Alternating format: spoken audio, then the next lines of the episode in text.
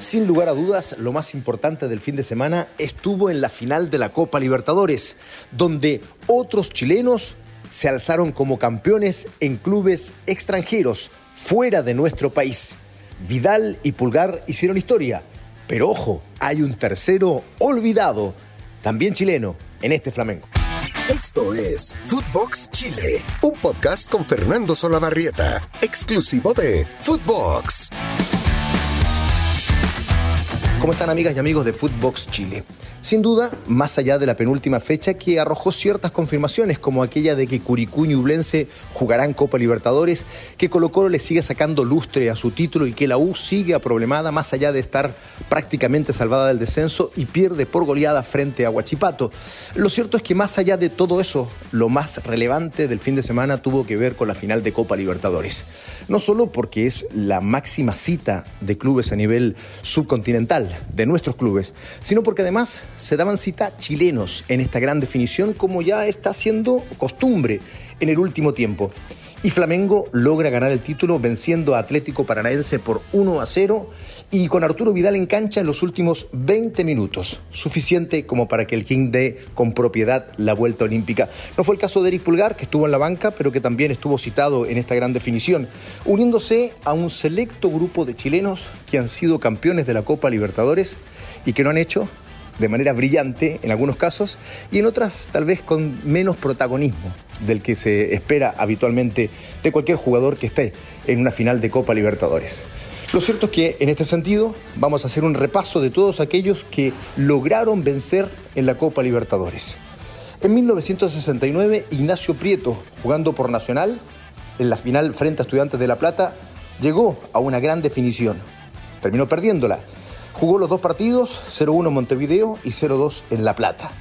Elías Figueroa, el gran Elías, en 1970 jugó con Peñarol frente a Estudiantes también y terminó vencido Elías Figueroa. No logró la Copa Libertadores. Jugó los dos partidos, el 0-1 en La Plata y el 0-0 en Montevideo. En 1971 repite Ignacio Prieto y ahora sí logra ser campeón de Copa Libertadores con su querido Nacional. Jugó también los dos primeros partidos, los partidos de ida y vuelta, 0-1 en La Plata y 1-0 en Montevideo, pero no el de la definición en Lima. De todas maneras, Prieto es uno de los jugadores insignes de ese nacional campeón de Copa Libertadores en 1971. El salto es muy, muy grande.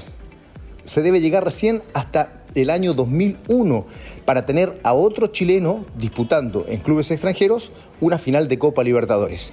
Es Pablo Galdames, quien jugando por el Cruz Azul, sí, en la época en que los cuadros mexicanos jugaban la Copa Libertadores, en aquel Cruz Azul termina vencido frente a Boca Juniors en una definición por penales donde tuvo la mala fortuna de errar uno de los lanzamientos desde los 12 pasos.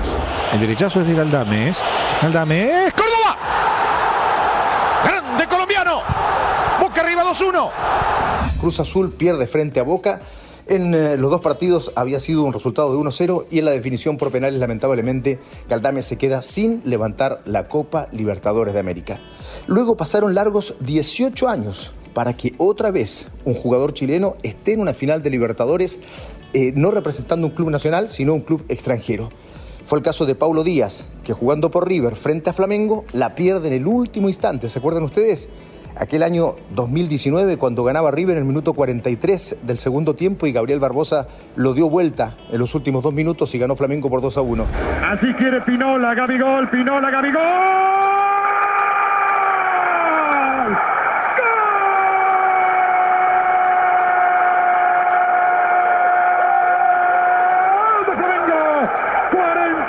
minutos y medio. Gabriel. Bueno, esa fue una de las cuatro finales únicas que se han jugado. Y Pablo Díaz ingresó en el minuto 77 por Milton Casco, el lateral izquierdo. En el año 2020, Benjamín Kusevich, jugando por Palmeiras, se lleva la Copa Libertadores en final con Santos. Es cierto, no logra jugar la final, pero sí había estado en algunos partidos durante la fase de grupos. Lo mismo Mauricio Isla, que juega en Flamengo, frente a Palmeiras. En esa definición, obviamente, fue el mismo partido. Y en aquella oportunidad, Isla en el año 2021 se queda sin poder ganar la Copa Libertadores, pero sí jugando la final. El 2021 repite Benjamín Kusevich, claro que sí, esta vez frente a Flamengo y otra vez es campeón. De nuevo no tan protagonista, pero habiendo jugado varios partidos en Copa Libertadores. No estuvo en la final, eso sí, pero claro que estuvo en la campaña de ese Palmeiras y Kusevich es el único chileno que jugando por clubes extranjeros ha ganado la Copa en dos oportunidades. Saltamos así al año 2022, este que estamos hablando y celebrando con Arturo Vidal, siendo campeón de Copa Libertadores, pero se une a él, por supuesto, Eric Pulgar, que si bien estuvo en la banca, también es parte del plantel. Y el olvidado que decíamos en el, en el comienzo, en el titular de esta conversación, es Mauricio Isla, porque Isla jugó tres partidos durante la fase de grupos de esta Libertadores, por tanto también Isla es campeón de esta Copa Libertadores 2022 que tiene a tres chilenos como protagonistas.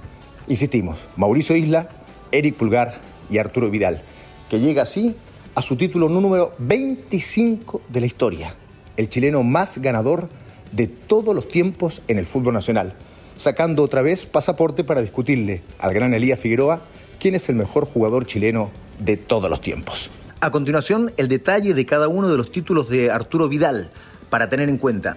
Son siete con la Juventus de Italia, seis con el Bayern München de Alemania, dos con el Barcelona de España, tres con el Inter de Milán en su regreso a Italia y ahora dos con el Flamengo de Brasil, además de los que ya tenía con Colo Colo, tres títulos nacionales antes de partir al Bayern Leverkusen, que es con el único club donde no dio ninguna vuelta olímpica.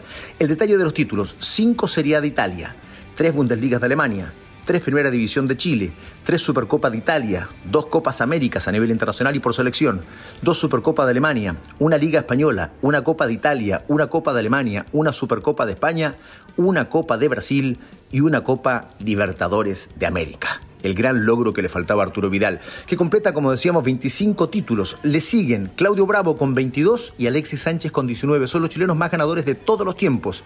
Y después, Eduardo Vilches con 18 títulos hasta hace muy poco, era el chileno más ganador en una época, esto es mucho más valorable tal vez para algunos, en que se jugaban mucho menos campeonatos. No existían las supercopas, las recopas y, en fin, un club hoy día puede jugar hasta 6 títulos por año. En aquella época no.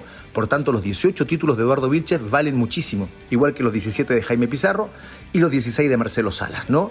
Que completa este círculo selecto de los chilenos más ganadores de títulos de todos los tiempos. Y claro, con esto Arturo Vidal sigue discutiendo, como decíamos, esta eh, suerte de quién es el mejor de todos los tiempos entre Elías Figueroa y él, pero esa será otra discusión sin lugar a dudas. Eh, antes de terminar, dos chilenos que pueden estar olvidados y aquí no lo vamos a hacer. Uno fue protagonista de la última máquina del tiempo, cuando hablamos del Mundial Juvenil de Chile 87, y es Luca Tudor, que también estuvo integrando un plantel finalista de Copa Libertadores fue en 1992 cuando Luca fue parte del plantel de Newell's Boys que jugó eh, la final de aquella copa, eh, aunque él estuvo en la banca, pero sí estuvo en tres partidos de esa campaña. ¿no? en Old Boys de 1992 de Marcelo Bielsa. Y el otro es Esteban Pavés, que en el año 2018 también fue parte del plantel del Atlético Paranaense, precisamente, jugó dos partidos en las fases eh, iniciales, pero al momento de la final, en diciembre, ya estaba en Colo Colo en uno de sus regresos al fútbol nacional. Todos ellos chilenos que han hecho historia a nivel internacional y que hoy, por supuesto, son parte del protagonismo ganado en esta gran final de Copa Libertadores donde Flamengo obtiene su tercer título. El primero, por allá por el año 1981, venciendo a Cobreloa, aquel mítico Cobreloa de Vicente Cantatore que juega dos finales, la del 81 y la del 82 con Flamengo y con Peñarol. Bueno, aquel Flamengo de Sico es campeón de la Libertadores en el 81 y después pasan muchos años hasta el 2019 cuando le arrebatan el título a River. Lo hacíamos, eh, el recuerdo hace un ratito. Y este último trofeo, el tercero en su historia para el club más popular de Brasil para el Mengao, que definitivamente se consolida en esta final de Copa Libertadores y consolida la posición brasileña además. Ya definitivamente esto tendrá que llamarse la Taza Libertadores, ¿no? Como le dicen ellos Copa, porque no hay rivales para los brasileños por presupuesto, por cantidad de figuras, por mercado, porque se les interesó, por la cantidad de participantes que tienen, ¿no? Hasta ocho por Copa Libertadores. Es demasiado tal vez y algo habría que revisarse al respecto porque no es posible que solo los clubes brasileños sean competitivos, ya ni siquiera Argentina puede competir. De hecho, este año ni Boca ni River se acercaron a, poder eh, disputar siquiera el protagonismo de clubes brasileños que llegaron eh, con solidez a la gran final y que otra vez se quedaron con esta Copa Libertadores. Eso sí, ahora con chilenos dentro, con Arturo Vidal, con Eric Pulgar y no nos olvidemos también de Mauricio Isla. Y ya que hablamos de Copa Libertadores, hablemos de clubes chilenos que también llegaron a la final. Hagamos el recuerdo, por supuesto, aunque ya nos queden tan lejanos en el tiempo, ¿no? El primero, Colo Colo, aquel mítico Colo Colo 73, que curiosamente no es campeón nacional, pero sí llega a la gran final de Copa Libertadores y termina perdiendo en un escándalo arbitral frente a Independiente de Avellaneda. Dos años después, otro equipo chileno, la Unión Española, de Luis Santibáñez, llega a la gran final y también la pierde frente a Independiente de Avellaneda. Tendrían que pasar algunos años para que un joven club nacional proveniente del desierto llegara a la gran definición de manera sorpresiva. Lo hizo dos años seguidos, el Cobreloa de Cantatore, como decíamos hace un rato, el 81 y el 82. Lo pierde frente al Flamengo de Sico y luego ante Peñarol de Fernando Morena en el último instante casi del partido aquí en Santiago, cuando había logrado empatar Cobreloa 0 a 0 ya en Montevideo. Después, el gran salto. Colo Colo campeón de la Libertadores en 1991, único logro, único título chileno en la máxima cita de clubes de nuestro subcontinente.